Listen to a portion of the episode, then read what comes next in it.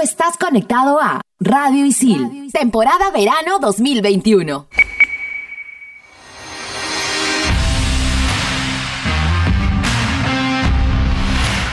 Estamos de vuelta. Somos en todas las canchas.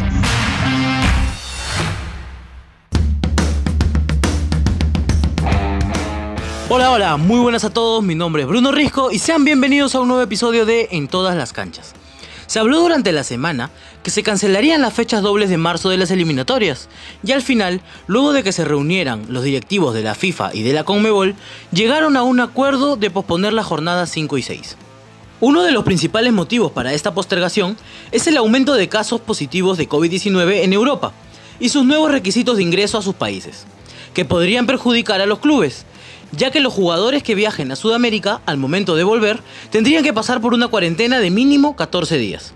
La UEFA se ampara en la norma que la FIFA integró por la pandemia, en la que dice que los clubes no estarán obligados a ceder a sus futbolistas si es que existe un periodo obligatorio de cuarentena o de aislamiento de al menos 5 días tras la llegada del jugador en el país donde deba disputar su partido. El siguiente inconveniente, luego de que los clubes europeos no dejen salir a sus jugadores, fue el encuentro entre Colombia y Brasil.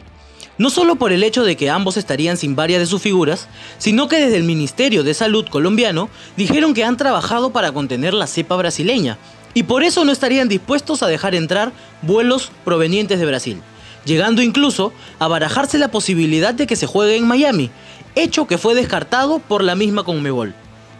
Al suspenderse las fechas 5 y 6 de las eliminatorias, ¿qué partidos nos perderemos por lo menos hasta junio? El jueves 25 de marzo hubieran jugado Bolivia contra Perú en el estadio Hernando Siles de La Paz en Bolivia, Venezuela ante Ecuador, Estadio Olímpico Universitario en Caracas, Venezuela. Chile haría lo mismo ante Paraguay en el Estadio Nacional de Santiago en Santiago, Chile. El viernes 26 de marzo, Colombia hubiera enfrentado a Brasil en el Estadio Metropolitano de Barranquilla, en Colombia. Y Argentina haría lo mismo ante Uruguay en el Estadio Único de La Plata, en Argentina. La jornada 6 hubiera sido el martes 30 de marzo. Ecuador enfrentaba a Chile en el Estadio Rodrigo Paz, en Quito, Ecuador. Paraguay contra Colombia en el Estadio Defensores del Chaco, en Asunción, Paraguay. Uruguay contra Bolivia en el Estadio Centenario en Montevideo, Uruguay. Perú haría lo mismo contra Venezuela en el Estadio Nacional de Lima, en Perú. Y Brasil enfrentaría a Argentina en el Estadio Arena Pernambucano en Recife, Brasil. Otro punto importante para llegar a la decisión de posponer las fechas es qué pasó en las reuniones, qué temas hablaron y cuáles fueron los detonantes que hicieron que el presidente de la Conmebol, Alejandro Domínguez, decida posponer las fechas y para hablarnos más a detalle de ellas, me acompaña Yanina. ¿Qué tal? ¿Cómo estás? Hola Bruno, un gusto saludarte y un gusto saludar a todos los oyentes. Una noticia que ya muchos lo esperábamos, quizá por toda la situación mundial, lo difícil que lo están pasando en Europa, que es donde militan varios jugadores sudamericanos, y sobre todo la postura de la UEFA y de algunos clubes ante la sesión de los futbolistas era algo de lo que se hablaba en las últimas semanas y que llenó de incertidumbre no solo las federaciones de cada país sudamericano, sino también a los hinchas del fútbol. Por lo cual, la Comebol convocó una reunión el pasado 3 de marzo y estuvieron presentes los presidentes de las 10 federaciones pertenecientes a esta entidad. Una reunión que no generó una solución definitiva y que dejó muchas dudas al respecto se habló de que las asociaciones estén dispuestas a jugar sin los jugadores que residen en el continente europeo, medida que Argentina estaba dispuesta a tomar, pero que países como Paraguay, Brasil y Chile no veían conveniente. Lo cierto es que, sin una respuesta a esta situación, se decidió pactar una nueva reunión para tres días después, pero esta vez con la presencia de Gianni Infantino, presidente de la FIFA. El tema, tomado con mucha urgencia, hizo que esta reunión se adelantara y se muestren diversas propuestas, dentro de las cuales una de ellas era, por supuesto, la suspensión de las eliminatorias. Sin embargo, también existía la posibilidad de que, si bien los jugadores no serían cedidos de sus clubes, las selecciones podrían viajar a Europa para disputar las eliminatorias y contar con su planilla completa. Y de no ser en Europa, podría haberse jugado en Estados Unidos o en Asia. Pero la Comebol y algunas federaciones no estaban de acuerdo por un tema de localías y de factores como la altura y el calor, que algunos países suelen tener a su favor. Otra opción era usar las fechas de la Copa América para incluir estas jornadas, pero se terminó llegando a la conclusión de que lo mejor sería suspender las eliminatorias. La votación tuvo a Brasil, Paraguay, Perú, Chile, Venezuela y Bolivia a favor de la suspensión, mientras que Argentina, Uruguay y Ecuador se manifestaron en contra. Pero, ¿qué dijeron las federaciones frente a esta decisión tomada? La Asociación de Fútbol Argentina mencionó que seguirá peleando con el objetivo de jugarla lo antes posible, situación que la Federación Brasileña quiere evitar a toda costa si es que sigue imposibilitado de traer a sus jugadores de la Premier League. Por otro lado, la Federación Boliviana de Fútbol y la de Ecuador están analizando la posibilidad de jugar partidos amistosos a finales de marzo. En nuestro país, la Federación Peruana de Fútbol de la mano de Ricardo Gareca se han mostrado conforme y manifestaron su respaldo total al protocolo de salud mundial que busca minimizar los riesgos de contagio. Además, mostraron un espíritu de solidaridad y empatía para con las elecciones que tienen a sus principales jugadores en ligas europeas, donde la enfermedad está golpeando fuerte.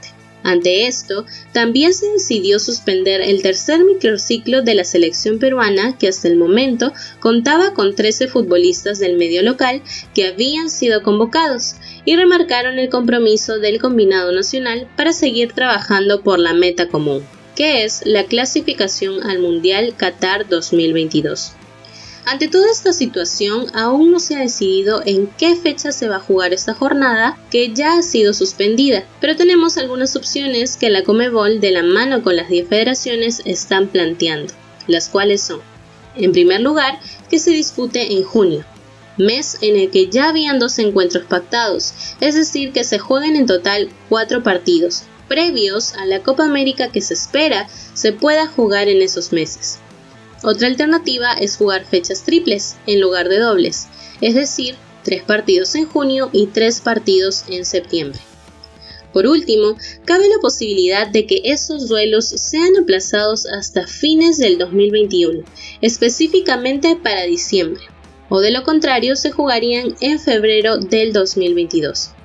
La respuesta la tendremos tras diversas reuniones que se tienen planeadas entre Comebol y federaciones, se vienen unos días de harta chamba para ellos, así que solo queda esperar por la decisión que tomarán.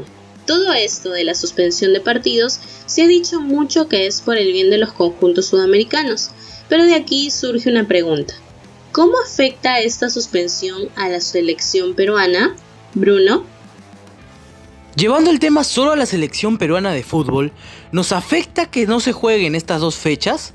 Sí, nos complica por el hecho de no poder aprovechar el mejor momento de varios seleccionados.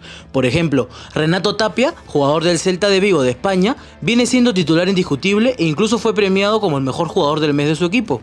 Cristian Cueva, volante del Alfa T de Arabia Saudita, está volviendo a su mejor nivel, siendo considerado en el equipo titular, marcando goles y dando asistencias. Pedro Aquino, jugador del América de México, está en el mejor momento de su carrera, siendo titular y marcando goles importantes en su club. Ellos solamente para nombrar unos pocos, pero también hay que tener en cuenta que Santiago Ormeño, jugador del Puebla de México, está siendo de los mejores en su equipo, marcando goles muy importantes y siendo decisivo. Podría haber sido llamado para formar parte por primera vez de la selección peruana de fútbol, pero tendrá que esperar, aunque cabe la posibilidad de que nos atrasen y sea pretendido por México, ya que tiene doble nacionalidad, mexicana y peruana. ¿Y tú, Yanina? ¿Cómo crees que le afecta a la selección? Por un lado, creo que tenemos la posibilidad de recuperación de lesiones de algunos jugadores, ¿no? Se le da más tiempo a que Jefferson Farfán recupere su forma, al mismo Paolo Guerrero que mejore su rendimiento y que vuelva a sumar minutos y jugar con Inter de Porto Alegre. De igual manera, Gianluca Lapadula, que últimamente estaba sentido, podría mejorar su rendimiento y llegar al 100% a esas fechas. Sin embargo, también ha alterado los planes que ya tenía Ricardo Gareca, el entrenador de la selección, que esperaba con ansias y con altas expectativas esta fecha doble debido a los buenos momentos que, como tú mencionabas, Bruno, tienen algunos jugadores como Cristian Cueva, Renato Tapia, Sergio Peña, Miguel Araujo, Pedro Aquino y Miguel Trauco en sus respectivos clubes, y que, al aplazar estos dos partidos que se disputaban ante Bolivia y Venezuela, siempre existe el riesgo de que los jugadores salgan lesionados y que se afecte a este rendimiento, por lo que esta suspensión, por lo menos para la selección peruana, viene siendo un arma de doble filo. Pero bueno, ya no hay tiempo para más, eso ha sido todo por hoy. No se olviden de escuchar este y otros episodios de En todas las canchas. Nos encuentras como Radio Isil en todas las canchas. Hasta la próxima. Chau chau.